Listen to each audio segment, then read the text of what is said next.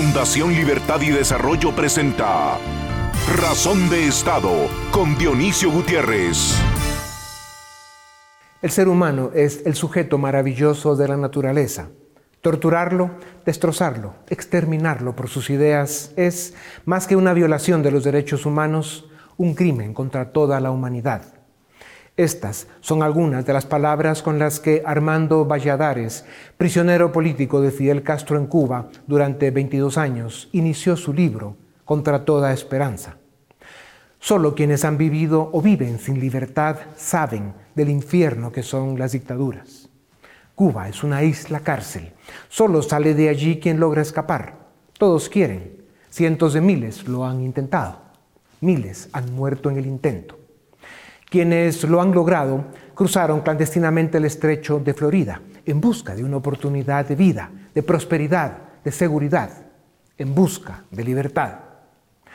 La dictadura castrista en Cuba es una de las más antiguas, corruptas y violentas del planeta.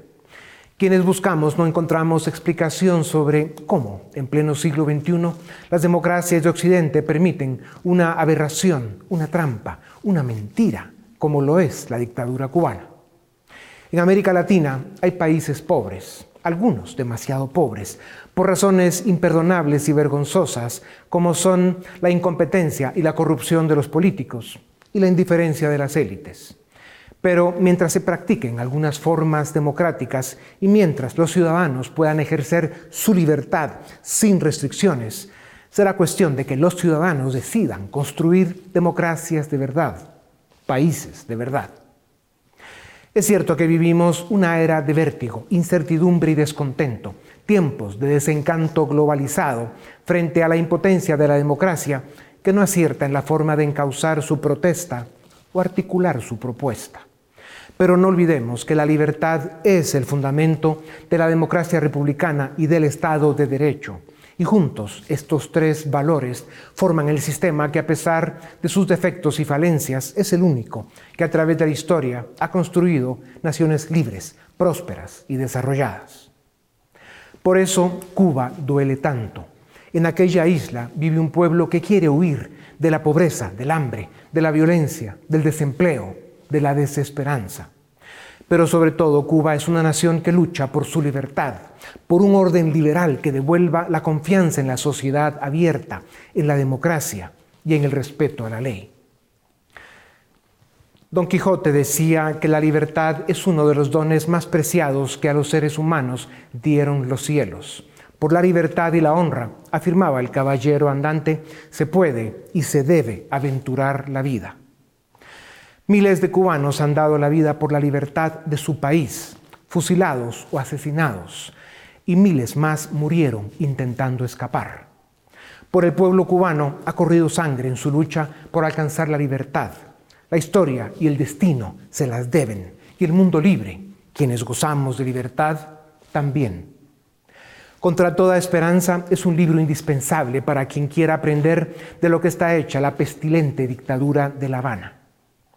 Armando Valladares, a quien tuve el privilegio de conocer hace muchos años, más que un preso político, fue un prisionero de conciencia que expuso los crímenes y las injusticias de la tiranía castrista. Hoy tiene 84 años y sigue luchando por la libertad de su país.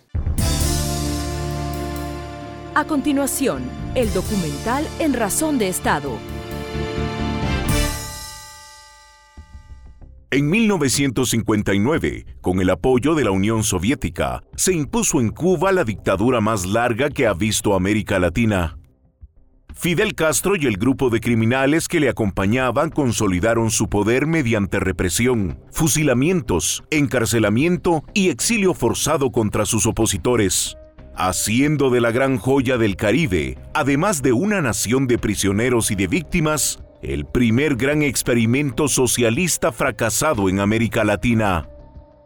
Ya pasaron 62 años desde que tuvo lugar la Revolución cubana, lo que comenzó en aquellos días como un alzamiento contra el impopular y corrupto gobierno de Fulgencio Batista, cambiaría para siempre la historia de Cuba. Quitaron una dictadura corrupta para instalar otra peor, que, Además, sería opresiva, violenta y asesina. Las promesas de libertad y democracia fueron las primeras mentiras de los Castro. Hasta hoy, y ahora con el heredero Díaz Canel al mando de la dictadura, el pueblo cubano sigue viviendo sin libertad y sin presente. Y la dictadura lleva seis décadas intentando exportar su modelo totalitario al resto del continente. Lo logró en Venezuela y Nicaragua, y otros, como Perú, Chile y Colombia, que son países fuertes, corren peligro. Ya veremos cómo les va a los débiles. Es cierto que el futuro todavía no se ha escrito, pero hoy, para la democracia republicana, la justicia y la libertad, en demasiados países del continente, el pronóstico es reservado. La corrupción de la derecha conservadora y la indiferencia de las élites se han convertido en las mejores aliadas del llamado socialismo del siglo XXI.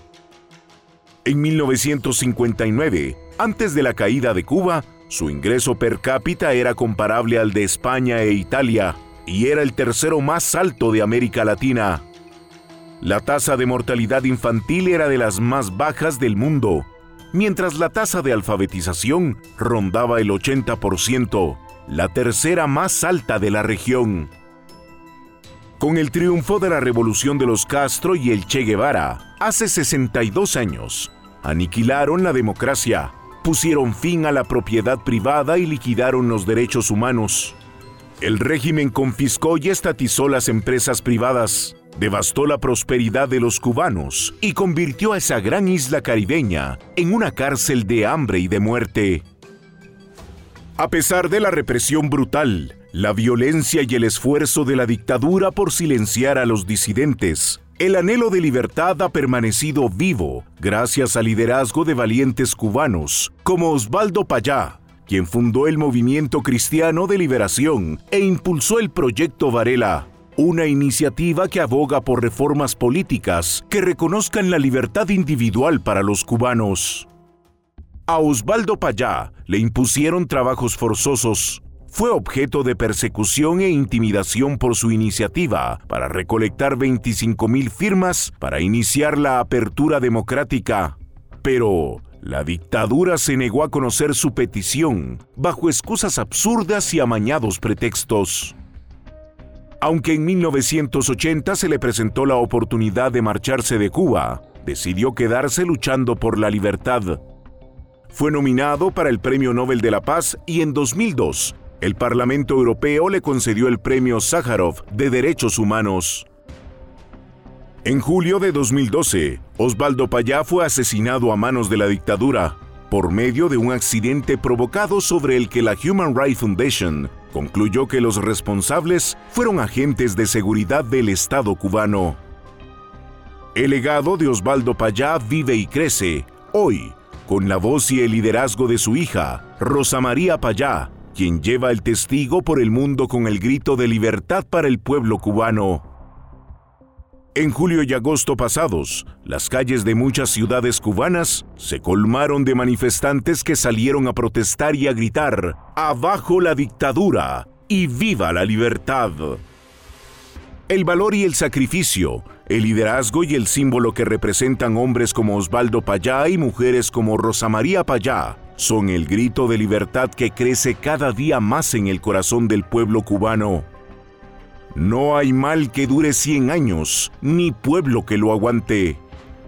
Después de seis largas décadas de oscuridad, pobreza, violencia y represión, en Cuba, hoy, iniciando la segunda década del siglo XXI, se siente aroma a libertad. A continuación, una entrevista exclusiva en Razón de Estado. Bienvenidos a Razón de Estado. Es un privilegio para esta tribuna presentar a Rosa María Payá, activista cubana, presidenta de la Red Latinoamericana de Jóvenes por la Democracia, fundadora de Cuba Decide, una organización de base que promueve la democracia en Cuba. Tiene estudios en la Universidad de La Habana y en la Universidad de Georgetown en Washington. Desde muy joven es una luchadora incansable por la libertad y el respeto a los derechos humanos en Cuba. Rosa María es hija de Osvaldo Payán, quien fuera un activista político cubano que vivió y murió en Cuba. Osvaldo Payán, padre de Rosa María, fue fundador del movimiento cristiano Liberación. Fue uno de los líderes más importantes de la oposición y contra la dictadura cubana. Fue reconocido por el mundo libre por el proyecto Varela, que buscaba instituir las libertades civiles para la sociedad cubana y construir una plataforma de partidos políticos para abrir un proceso democrático en la isla. Rosa María Payá ha recibido premios y reconocimientos por su lucha incansable por la libertad en Cuba, su país. Su padre recibió el premio Sakharov del Parlamento Europeo, entre otros. En julio de 2012, la dictadura cubana asesinó a Osvaldo Payá, le arrebató la vida por su lucha contra la dictadura. Desde antes y con más razón, después de aquel acto criminal de la dictadura, Rosa María sigue comprometida con las causas de la democracia y la libertad en Cuba. Rosa María, bienvenida a Razón de Estado. Qué privilegio tenerte con nosotros. ¿Por qué ha durado tanto la dictadura en Cuba? ¿Cómo puede un pueblo aguantar tanto sin libertad y sin la esperanza de alcanzar los sueños de superación y bienestar que son inherentes al ser humano? Bueno, esos sueños permanecen en el pueblo cubano y, cada día más vivos. Es mucho más difícil cuando un pueblo lucha solo contra un Estado con todo su poder, con todos sus recursos, con todas las armas y dispuesto a usarlas contra ciudadanos pacíficos y desarmados. Ahora, el pueblo cubano no ha dejado de rebelarse durante 62 años y hay miles de asesinados, de fusilados, cientos de miles de presos políticos, más de 500 presos políticos el día de hoy y un pueblo en las calles exigiendo el cambio. ¿Cuándo saliste de Cuba? ¿Sigues en contacto con tu gente allá? Yo no he salido de Cuba. Eh, mm, mi, activismo, sobre todo el activismo que tiene que ver con la movilización de la comunidad internacional exige mucho fuera de la isla y además la represión ha hecho que, por ejemplo, mi familia viva fuera de Cuba desde hace ya algún tiempo y que yo pase más tiempo fuera, eh, fuera de la isla pero la nación cubana vive dentro y vive fuera, todos tenemos el mismo derecho a eh, participar y en lo personal eh, Cuba es mi patria, independientemente de dónde ponga mi cabeza todas las noches. Así es, ahí tienes tu corazón. ¿Qué significa vivir en Cuba? ¿Cómo es la vida allá? Cada vez más difícil. Cada vez más difícil. Este, este Estado, con todo su poder y todos sus recursos, controla cada una de las dimensiones de la vida, de, eh, de, los cubanos, desde el precio del pan hasta la educación de los niños. Y eh, en este momento es muy difícil, mm, es muy difícil llegar al final del día y saber qué van a comer, qué van a comer, qué van a comer tus hijos. Es, eh, es una lucha constante por la sobrevivencia. La buena noticia es que al día de hoy hay un convencimiento de que para salir de esa crisis hay que salir de la dictadura. Rosa María, ¿exageran cuando definen y denuncian a la dictadura cubana como un grupo de asesinos, represores, corruptos y criminales?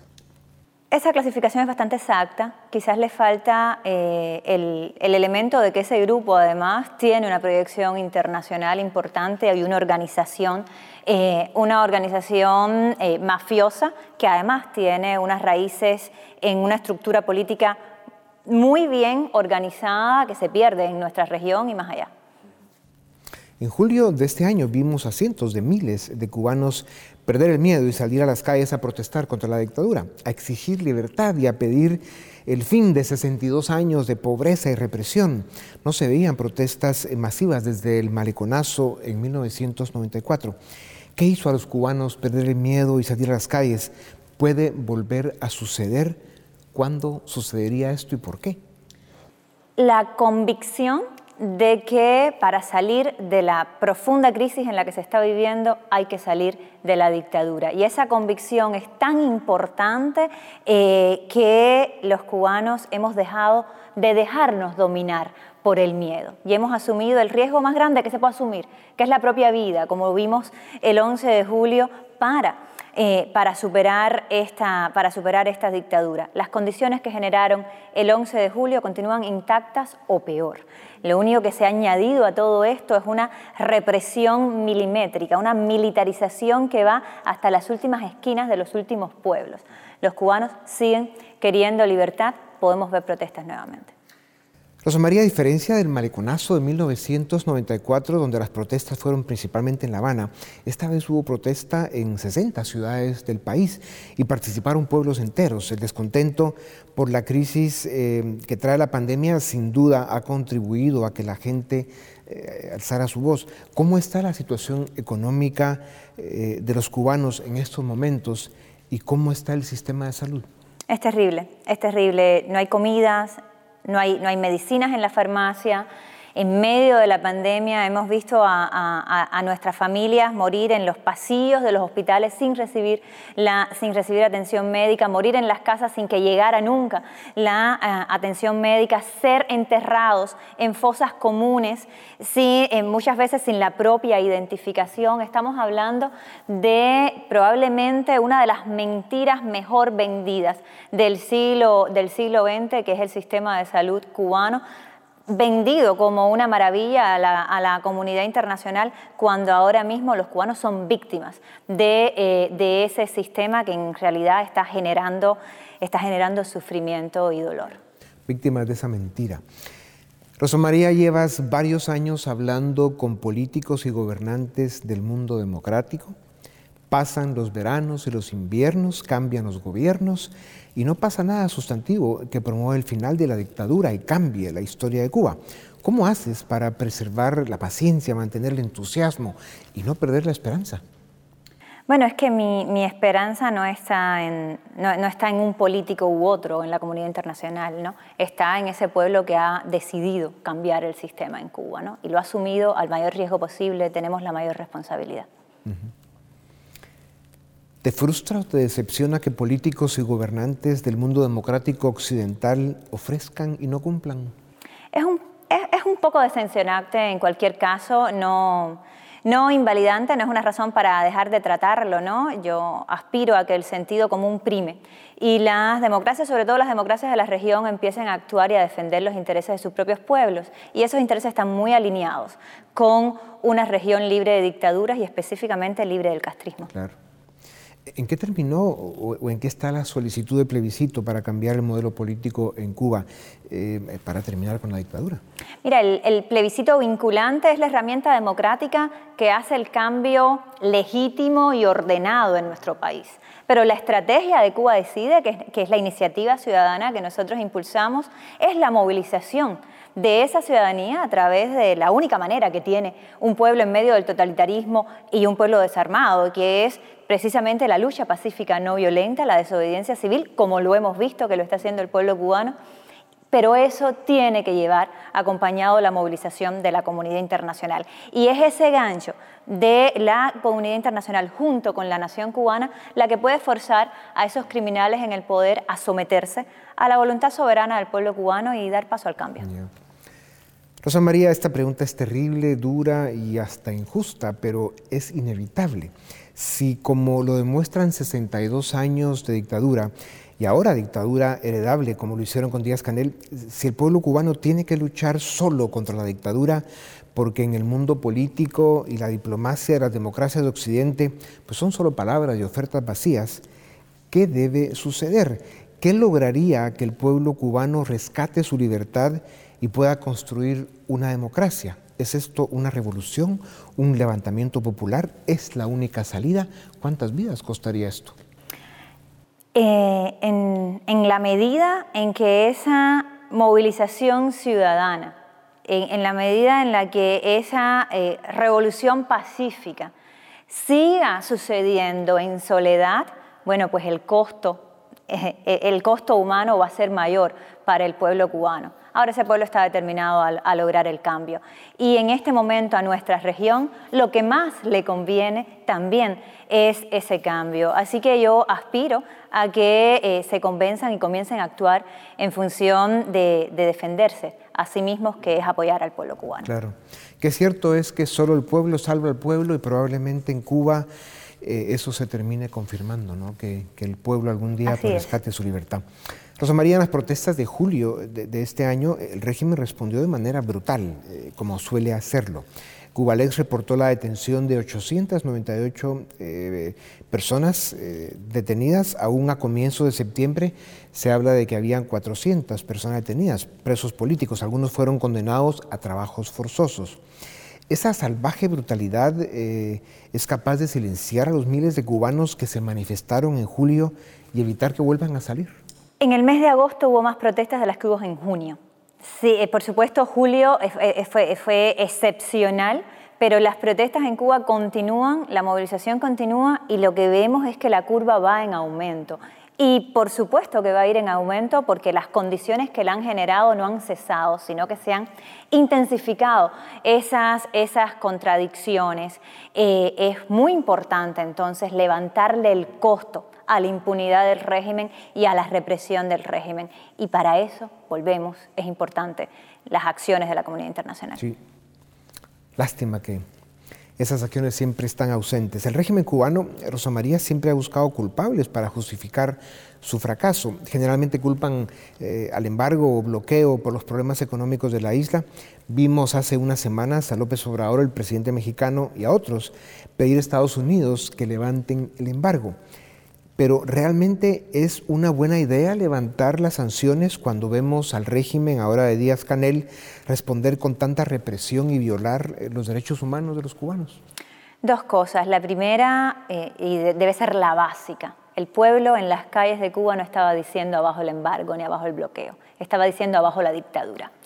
Esa es la dirección trazada porque esa es la causa de los problemas en nuestro país y hay que tener mucho cuidado con financiar la represión en Cuba, financiando a los eh, militares cubanos que al final del día tienen el monopolio del Estado, de todas las empresas y por tanto de la mayor parte de la ayuda que llega a nuestro país.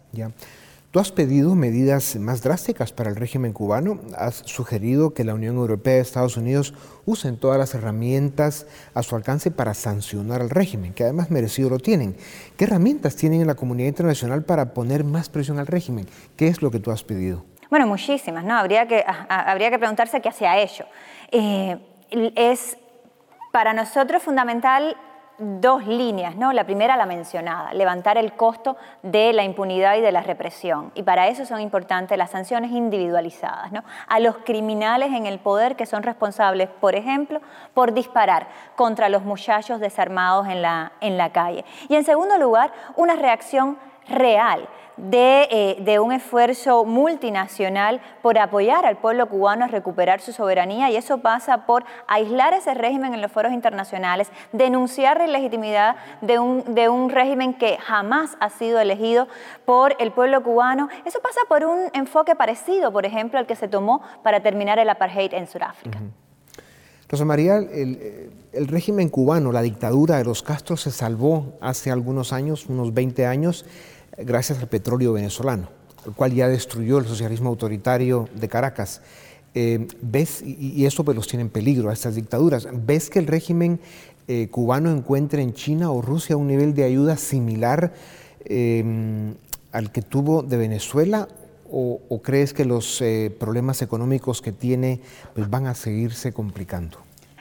Los problemas económicos que tiene la dictadura cubana las tiene porque ellos son simplemente nefastos en la administración del Estado. Han tenido más eh, patrocinadores que nadie en estos 62 años y simplemente han despilfarrado todas, eh, todas esas fuentes de ingreso mal habido, además, ¿no? como han terminado con la capacidad productiva de, eh, de Venezuela. Los problemas económicos en Cuba van a seguir porque simplemente tienen que ver con un pueblo que no puede autogestionarse porque no tiene derechos. Y por eso son los derechos los que están reclamando los cubanos en las calles. Rosa María, tu padre perdió la vida luchando por la libertad de Cuba. ¿Crees tú que en tu tiempo de vida vivirás en Cuba siendo ya un país libre y democrático? Estoy convencida. Ok. Muy bien. Eh, uno de los problemas más comunes al lidiar con dictaduras es el que el mundo exterior tiene poca información sobre lo que realmente sucede dentro del país. ¿Cómo está la situación actualmente en Cuba, Rosa María? ¿Cómo ha sido la gestión en la pandemia? ¿Qué tanto ha sido afectado el país como consecuencia de la crisis económica generada por la COVID? Es terrible, solamente, solamente en el año 2020 eh, el, Producto Interno Bruto cayó casi 10 puntos eh, eh, en, una, economía que ya venía muy, muy, muy afectada. la, mayoría de las familias cubanas ahora mismo no saben cómo van a llegar al, al final de la semana. En, en, los primeros días de agosto se contaban por cientos, quizás más, la cantidad de fallecidos en nuestro país víctimas de la pandemia, las políticas políticas de del régimen eh, eh, para gestionar la pandemia fueron aún peor, retrasando la inmunización a un punto que todavía no se ha comenzado la inmunización con vacunas verificadas en el, en el país. La situación es realmente terrible. ¿no? Es de, la crisis que se está viviendo en mi país es de escala humanitaria en este momento. ¿Cómo se percibe eh, la situación actual del régimen de Díaz Canel? ¿Ha logrado mantener la cohesión del mando central de la dictadura. ¿Qué tanta posibilidad, qué posibilidades de fisuras hay hoy eh, en ese grupo de generales y Díaz Canel que básicamente mangonean la dictadura cubana? Bueno, lo primero es que el régimen no es de Díaz Canel es de los Castro y de un grupo de, generales, un grupo de militares que lleva 62 años en el poder y que continúa en el poder, ahora intentando una transición a los hijos y a los nietos y a las personas más cercanas. Y Díaz Canel es simplemente el, títere civil que han puesto para intentar eh, un cambio fraude de cara a la, a la comunidad internacional. Por supuesto, por supuesto que hay fisuras, ahora la esperanza hay que ponerla donde la esperanza debe estar, ¿no? El protagonista es el pueblo cubano y es a ellos a, eh, los que hay que apoyar. Si Cuba tiene un futuro próximo de justicia, democracia y libertad, ¿veremos a Rosa María Payá participando del proceso político en Cuba? Definitivamente el proceso público definitivamente de eh, echar para adelante un país que necesita, eh, que necesita toda la ayuda que, eh, que pueda, que pueda colectar. Y, yo creo que hay muchos cubanos que tenemos la, misma, la misma convicción, los mismos deseos, incluso muchos no cubanos, ¿no? y todos van a ser bienvenidos. ¿Cuáles son los siguientes proyectos, batallas y compromisos de Rosa María Payá para seguir luchando por la libertad de Cuba, su país? El, inminente y es, la, y es la liberación, ¿no? Y convencida de que no es exclusivamente un, un, problema cubano. Cuando nosotros hablamos de eh, la democratización de Cuba, estamos hablando de la estabilidad democrática de toda la región, de la seguridad nacional, de casi todos los países del hemisferio. Estamos hablando de la paz, estamos hablando también de la lucha contra la corrupción y contra el, y contra el crimen organizado. Por tanto, esa, esa, esa es, ese es, el, ese es, el, el, futuro inmediato y ese es el presente. En un momento en que ese régimen jamás había estado tan vulnerable y que por tanto eh, estamos más cerca de alcanzar algo que necesitamos tanto en todo el hemisferio pues con ciudadanas cubanas como tú e, ese sueño se puede y se debe hacer realidad. Rosa María, tenías 23 años cuando asesinaron a tu padre. ¿En qué momento nace en ti la activista que eres por la causa de la libertad en tu país? Desde que estaba en la universidad em, ya era parte del movimiento cristiano liberación que mi padre había fundado antes de que yo naciera, sobre todo en el ala joven, ¿no? compartiendo con, con Harold Cepero el líder, eh, el líder joven que asesinan junto a mi padre, eh, el aparato de inteligencia del régimen cubano en el año 2012. Y por supuesto, esa búsqueda de, justicia y de reconocimiento de la verdad eh, es, transversal a, todo lo que hago desde, desde el activismo. ¿Cuáles son las palabras, el mensaje, las emociones que más presentes tienes sobre tu padre y que te mantienen con esa energía para seguir luchando? Mira, mi papá confiaba profundamente en el pueblo cubano y en, y en el proceso de liberación personal de cada cubano. Tú me hiciste una pregunta, los cubanos perdieron el miedo y yo te respondí, los cubanos ya no nos dejamos dominar por el miedo. Ahí está un régimen con todo su poder, con todos sus recursos, con toda su violencia, que claro que asusta. Ahora ahí está también un futuro de esperanza, el convencimiento de que es, eh, de que es posible y una decisión de liberación personal. Esa liberación personal eh, decía mi papá que era fundamental y que era una decisión que tomaba cada cubano y que el conjunto de esas decisiones liberaría el país. Yo estoy convencida de que eso es posible, es un proceso que estamos viendo y que creo estamos construyendo también. Con ciudadanos como tú no tengo ninguna duda en que Cuba va a alcanzar la libertad mucho antes de lo que todos creemos. Gracias. Un privilegio haber compartido contigo esta tribuna. A ustedes también gracias. Esto es Razón de Estado. A continuación, el debate en Razón de Estado. Bienvenidos al debate en Razón de Estado. Hoy vamos a hablar sobre un tema que causó revuelo a nivel mundial y es el tema de los Pandora Papers. Para ello contamos con dos expertos. En primer lugar, el licenciado Julio Prado, abogado penalista, y también el licenciado Edgar Ortiz, director del área jurídica de Fundación Libertad y Desarrollo. ambos, muchas gracias por estar en Razón de Estado para tocar este tema que, como decía, causó revuelo a nivel mundial.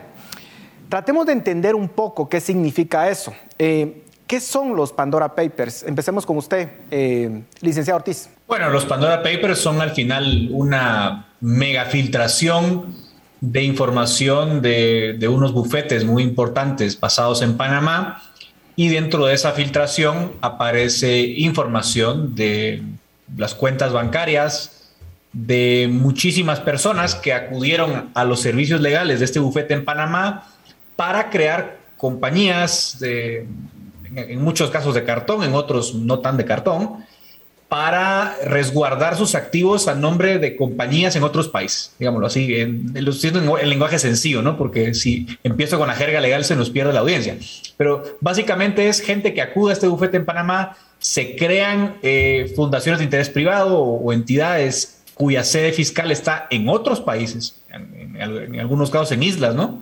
Y esas compañías que crean en esas jurisdicciones luego son dueñas de otra compañía en otro país que a su vez es dueña de propiedades, de cuentas bancarias, etcétera. ¿Cuál es el objetivo o cuáles son los objetivos? Pues principalmente dos. El primero es dificultar la identidad del dueño de los activos. Quizás alguien no quiere que se sepa que es dueño de una casa en la Florida y entonces esa casa de la Florida es, eh, como digo, eh, está, está, en propiedad de varias compañías que no se sabe realmente quién es el dueño. Y en segundo lugar, pues para beneficiarse en muchos casos de reglas tributarias más favorables.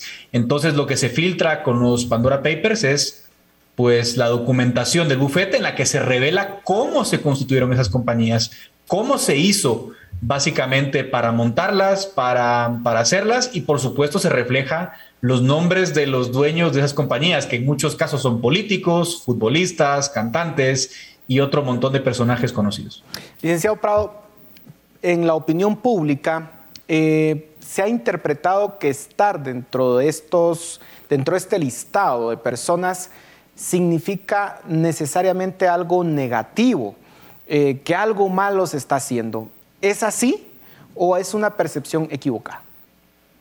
Yo creo que es una percepción equivocada, pero tiene sentido si vemos que las notas periodísticas durante alrededor de 10 años han puesto este tipo de estructuras corporativas como una forma de esconder ilícitos.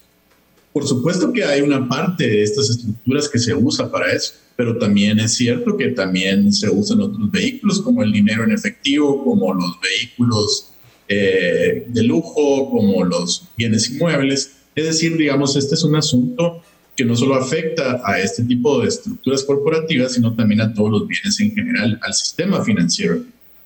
Creo que el problema principal es que se trata de estructuras a las que solo cuando se tiene una cantidad de liquidez importante, se va a acceder. ¿no? Digamos, al público en general es muy difícil que, por ejemplo, si yo tengo un vehículo, única propiedad y alquilo, me va a interesar tener una, una fundación de interés privado para disponer de mis bienes. Sin embargo, digamos, las personas que van adquiriendo una masa importante de bienes a su nombre o corporaciones que también lo hacen, les parece interesante este tipo de vehículos que lo que hace es proteger primero en términos de seguridad su inversión y luego eh, brindarles algunas flexibilidades para poder moverse internacionalmente. Creo que, que mi conclusión es que no son eh, necesariamente malas, Eh, al contrario, creo que han facilitado mucho el comercio entre los países y que el problema sigue radicando en los, en los medios de control de la forma en la que estas inversiones terminan llegando al país. Licenciado Ortiz, ¿cómo hacemos para diferenciar entre el uso legítimo de estos instrumentos y el uso ilegítimo? Eh, ¿Hay algún criterio? ¿Cómo, ¿Cómo podemos lograrlo? Yo diría que aquí puedo hacer una analogía quizás un poco tonta, ¿no? Pero yo puedo decir, miren, si yo tengo un cuchillo y lo utilizo para cortar mi, asado, el que me voy a comer, pues nadie va a discutir que el cuchillo es malo, ¿no? Si lo uso para atacar a alguien, pues el cuchillo se vuelve un arma, ¿no? Lo mismo son estas eh, compañías. Yo creo que la mera existencia de compañías fuera de plaza, de, compañías en el extranjero, en sí mismo no es malo.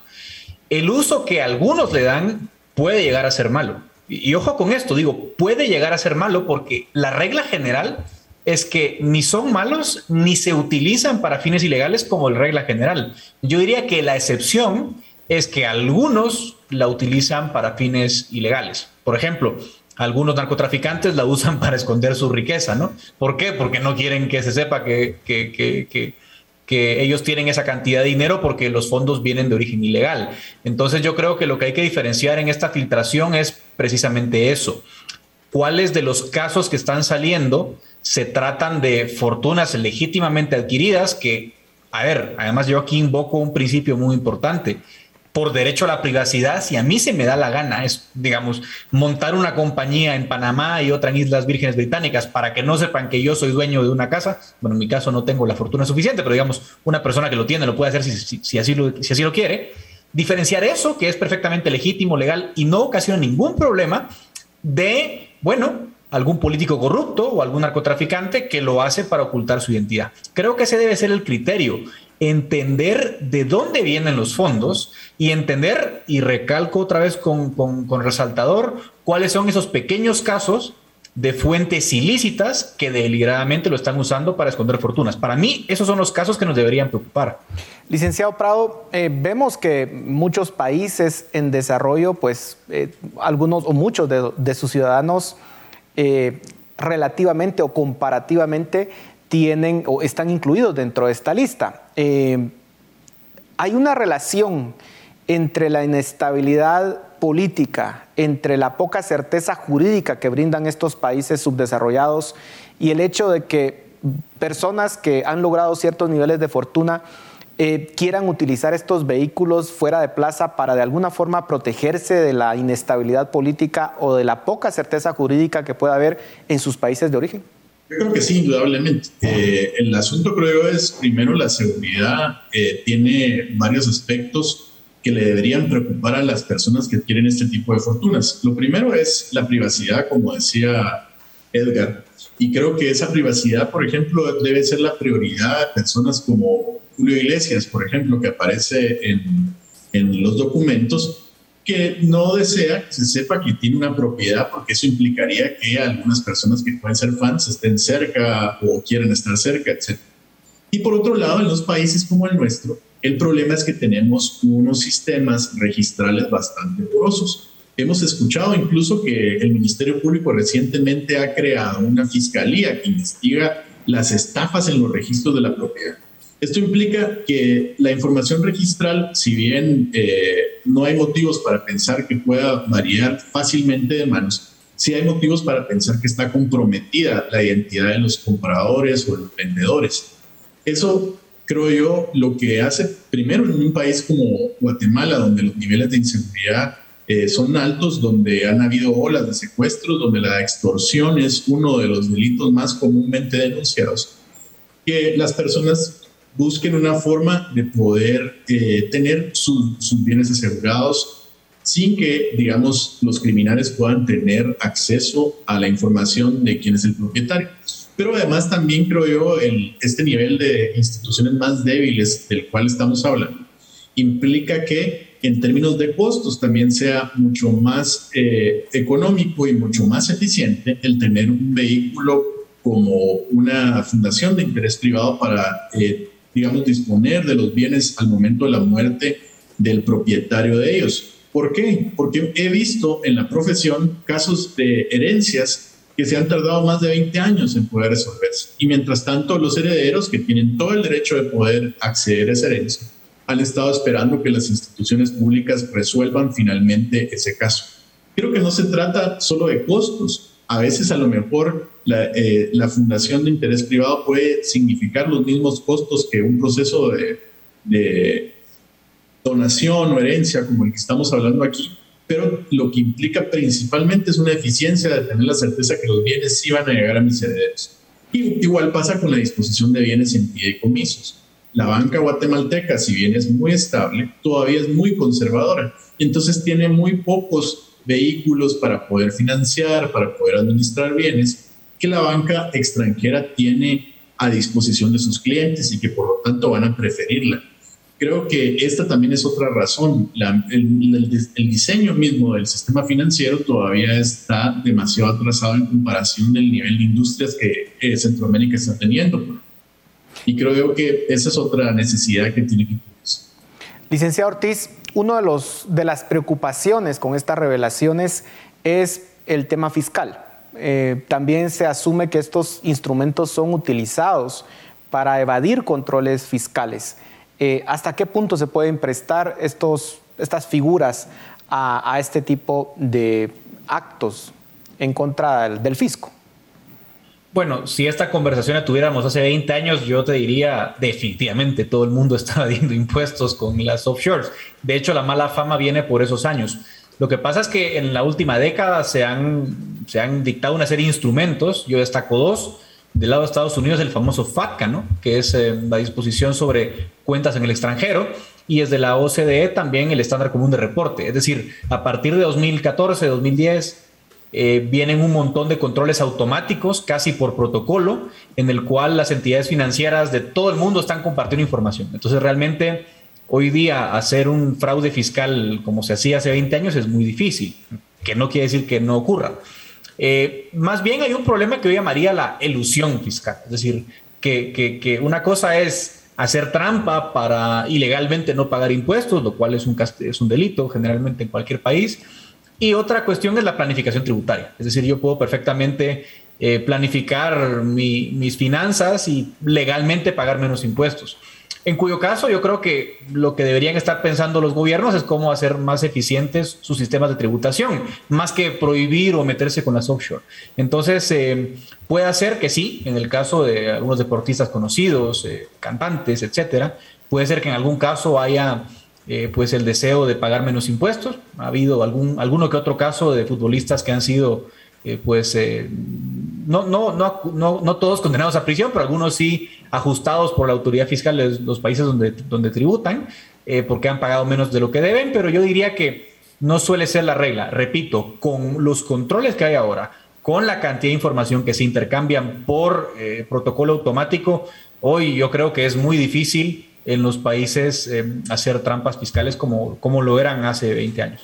Ahora, licenciado Parado, Existe obviamente la preocupación de que figuras políticas importantes estén incluidos dentro de este listado, porque se asume que al tener un cargo político como un presidente o algún otro funcionario público de alto nivel, este tipo de figuras pudiesen facilitar eh, la recepción de sobornos, por ejemplo, o actos de corrupción. ¿Debiera prohibirse que una figura política acceda a este tipo de figuras o sería una medida extrema y que hay que recordar, algunos tal vez figuras políticas armaron este esquema antes de ser funcionarios públicos. Eh, puede ser el caso del presidente Piñera en Chile, por ejemplo, que era alguien que ha tenido una fortuna bastante grande de 4 mil millones de dólares antes de ser presidente. Eh, ¿Cómo resolver este tipo de dilemas? Creo que es con los sistemas de control que se resuelve un asunto como este. Primero, eh, desde el 2014, cuando se creó la ley FAC, es muy importante entender que tiene un efecto sobre Latinoamérica y sobre todo en Guatemala. ¿Por qué? Porque Guatemala, su socio comercial más importante es Estados Unidos y si las empresas estadounidenses están obligadas a conocer a sus socios y estos socios no pueden estar implicados en temas de lavado de dinero, corrupción, etc. Esos niveles de cumplimiento también se trasladan hacia las empresas guatemaltecas. Creo que a partir de que la Superintendencia de Bancos lanza una obligación de los bancos de conocer el beneficiario final de las cuentas, aun cuando se trata de entidades jurídicas como las offshore, es una obligación del sistema saber quiénes son los que están invirtiendo en el país o trasladando bienes o administrando bienes. En el caso de los funcionarios públicos, esos sistemas de control están diseñados por la ley, pero el problema es que no tienen la suficiente fuerza para poder ser ejecutados. ¿A qué me estoy refiriendo? A la declaración de bienes que tienen que hacer los funcionarios y sus actualizaciones ante la Contraloría General de Cuentas. Creo que deberíamos mejorar ese sistema de control antes que prohibir, por ejemplo, el uso de las offshore en caso de funcionarios públicos. Primero porque creo yo sería un atentado en contra de la propiedad de quienes tengan esa fortuna como la que refería usted, licenciado Oteo, del, señor Piñeira, y que, digamos, accedan a un cargo público y estaríamos impidiendo que gente que legítimamente ha creado fortuna pueda acceder a un cargo público. Eso no sería deseable. Creo que lo que sí sería deseable es que la Contraloría General de Cuentas pueda tener claridad de que si existen ese tipo de vehículos en los que participen gente que está postulándose o forma parte de los cargos públicos, pues que tenga pleno conocimiento de esto y pueda hacer las auditorías que considere necesarias. Si bien, digamos, por supuesto, siempre va a haber una ventana en la que se puedan usar estos vehículos para fines ilegales, no creo que, digamos, por esa razón se deban prohibir, porque no necesariamente porque alguien viole la libertad o, los derechos de alguien tenga que prohibirse todo para todos los que no lo están haciendo. Creo que a partir de ahí los, los medios de control son los que deben mejorar. Hablo no solo de la Contraloría que ya mencioné, sino también de los mismos bancos que apliquen esa función de conocer al beneficiario final de las cuentas. Estamos ya eh, al final del segmento, pero eh, quisiera plantearles un tema y es el hecho de que hay un esfuerzo de las autoridades actuales en la Casa Blanca de poder incrementar los impuestos a las grandes corporaciones. Eh, desde los años 80 hemos visto una reducción importante de las tasas impositivas a las empresas en un contexto de competencia que se tiene entre países por atraer inversiones. El caso pues, más notable es Irlanda, que tiene un impuesto sobre la renta de 12.5%, el impuesto mm, más bajo dentro de los países de la OSD. Y por supuesto el resto de países le reclaman a, Irlanda el hecho de que tenga una tasa impositiva tan baja, sobre todo porque empresas tan emblemáticas como Apple pues han tenido ahí sus, sedes centrales precisamente para evitar las cargas impositivas de Estados Unidos. Eh, dentro de esa estrategia de aumentar impuestos a las grandes corporaciones, ¿podríamos esperar eh, acciones contundentes en contra de estas figuras? Eh, ¿Cuál es la perspectiva que tienen? Ya nos queda un minuto, así que les dejo 30 segundos a cada uno. Licenciado Ortiz, empezamos con usted. Yo no creo que haya demasiados cambios en el corto plazo, no contra las offshore, no contra los fideicomisos en el corto plazo. Lo que sí quizás veamos es que aparezcan impuestos a la riqueza, que son mucho más difíciles de evitar eh, y creo que por ahí va a ir un poco la discusión. Licenciado Prado. Yo creo, gracias. Yo creo igual también es muy difícil que es, alguna prohibición sobre las offshore vaya a ocurrir, especialmente cuando Estados Unidos tiene estados que son los principales proveedores de offshore para la navegación aérea, para todo tipo de vehículos, aeronaves, y que también, digamos, es una fuente de ingresos para estos estados y que significa ingresos impositivos también. Si bien creo que es probable que los impuestos a las riquezas o a las grandes riquezas vayan a ser presentados frente al Congreso, creo que esto no será en, corto plazo, sino en un mediano plazo, porque estamos todavía en espera del resultado de las siguientes elecciones que serán en Estados Unidos y que dependerán también mucho del, gran financiamiento que puede darse a esos partidos que viene precisamente de la gran riqueza. Así que veo muy poco probable que en el corto plazo se pueda dar. Se nos terminó el tiempo, pero muchas gracias a ambos por sus comentarios y su análisis. A ustedes en casa, muchas gracias por su atención. Nos vemos la próxima semana. Razón de Estado con Dionisio Gutiérrez es una producción de Fundación Libertad y Desarrollo.